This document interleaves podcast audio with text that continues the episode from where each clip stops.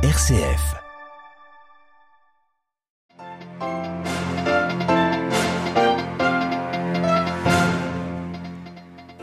Les enfants nigériens, maliens et burkinabés privés d'école, exposés au risque d'être enrôlés dans des groupes armés ou nécessitant de l'aide humanitaire, c'est le sombre tableau dressé par l'UNICEF dans un rapport.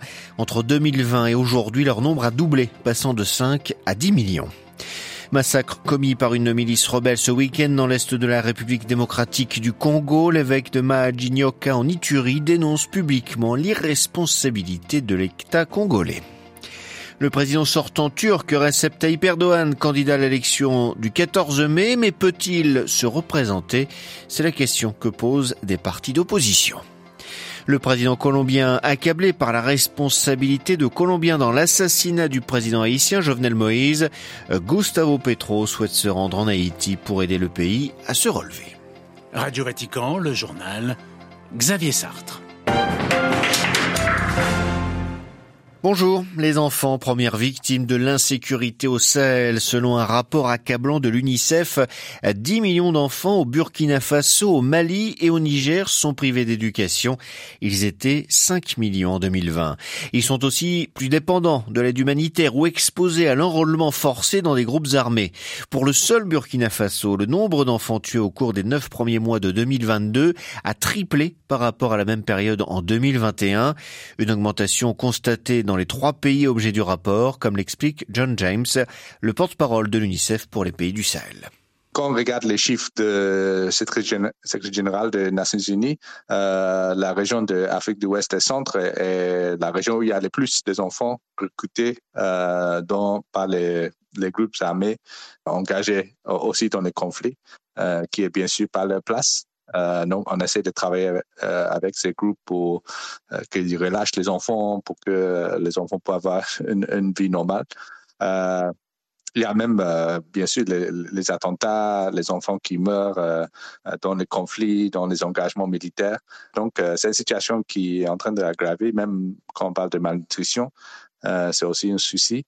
Euh, et maintenant, dans les trois pays de Sahel central, Burkina Faso, Niger et le Mali, euh, on parle maintenant de 10 millions d'enfants qui ont besoin d'assistance humanitaire. Donc, c'est vraiment une, grande préoccupation dans la région.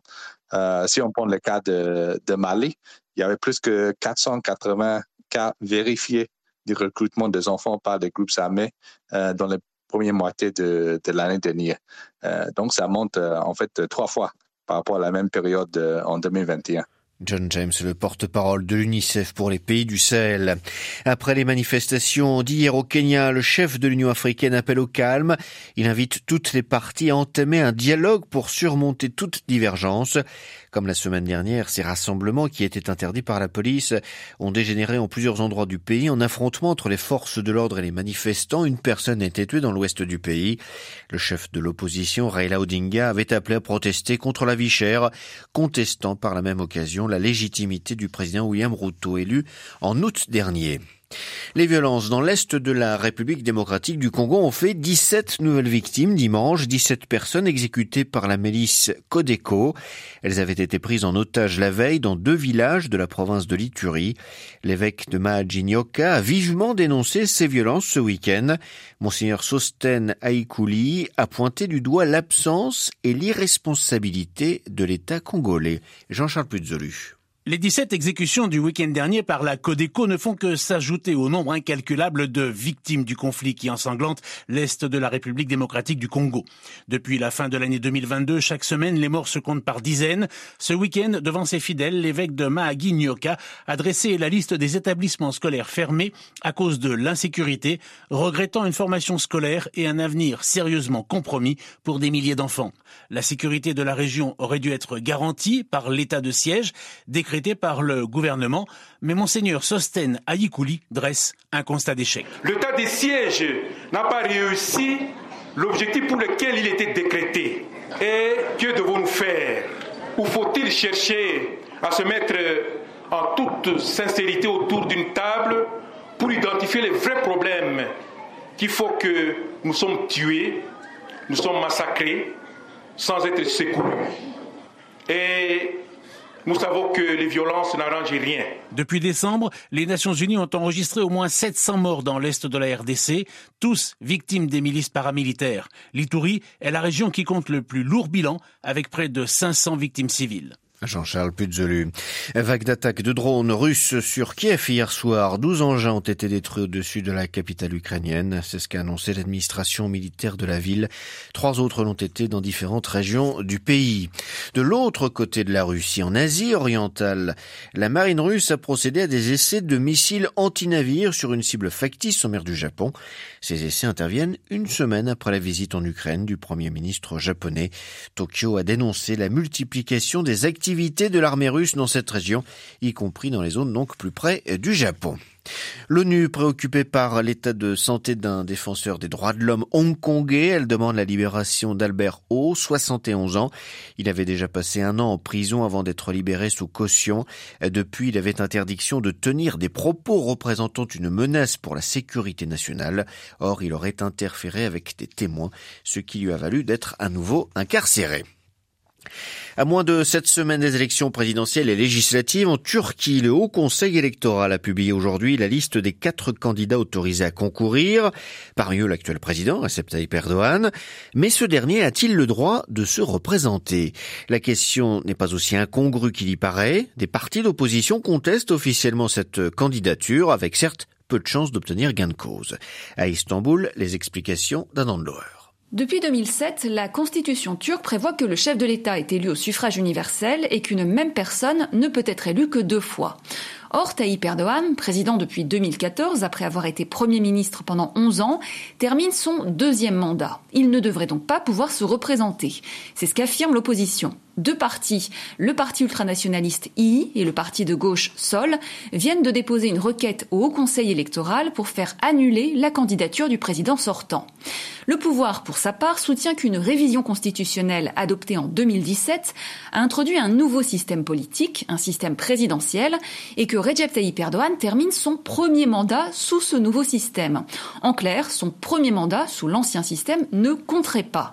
De nombreux constitutionnalistes et un ancien président du Haut Conseil électoral donnent raison à l'opposition. Mais il n'y a quasiment aucune chance pour que cette institution, qui a pris ces dernières années des décisions controversées favorables au pouvoir, lui donne raison. À Istanbul, un pour Radio Vatican. Apaisement en Israël après la décision prise hier soir par le Premier ministre de mettre en pause le projet de réforme de la justice. Mais l'opposition et les commentateurs politiques du pays restent prudents, car il s'agit d'une pause et non d'un retrait du texte qui devrait être de nouveau examiné dans quelques semaines.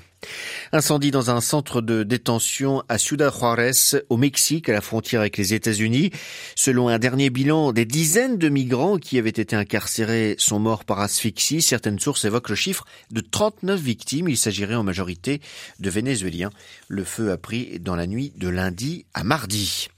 Le président colombien vraiment embarrassé après l'assassinat du président haïtien Jovenel Moïse il y a presque deux ans, Gustavo Petro, lors d'une réunion en République dominicaine, a regretté la co-responsabilité de la Colombie dans ce crime. Il souhaite se rendre du coup en Haïti pour aider le pays à se relever. À Bogota, les précisions d'Anne Proenza. L'épisode avait quelque chose de honteux pour la Colombie. La plupart des mercenaires qui ont participé à l'assassinat du président haïtien Jovenel Moïse, tué par balle le 7 juillet 2021, étaient colombiens, d'ex-militaires de surcroît. Le commando comptait une vingtaine de personnes et avait surgi dans la résidence du président au petit matin, blessant aussi son épouse. 17 Colombiens sont actuellement en prison à Port-au-Prince mais n'ont pas encore été jugés. Un autre a été extradé aux États-Unis pour ce crime dans lequel sont aussi impliqués des Américains et des Haïtiens. L'enquête n'avance cependant qu'à tout petit pas. Le président colombien Gustavo Petro a déclaré lors du sommet ibéro-américain qui se tenait en République dominicaine que l'assassinat du président avait empiré la crise haïtienne où des bandes armées se disputent le contrôle du territoire depuis des mois et qu'il souhaitait, je cite, se rendre en Haïti parce que la Colombie a une co-responsabilité. Gustavo Petro avait déjà demandé pardon aux Haïtiens en septembre dernier en marge de l'Assemblée générale des Nations unies. Anne Proenza, Bogota pour Radio Vatican.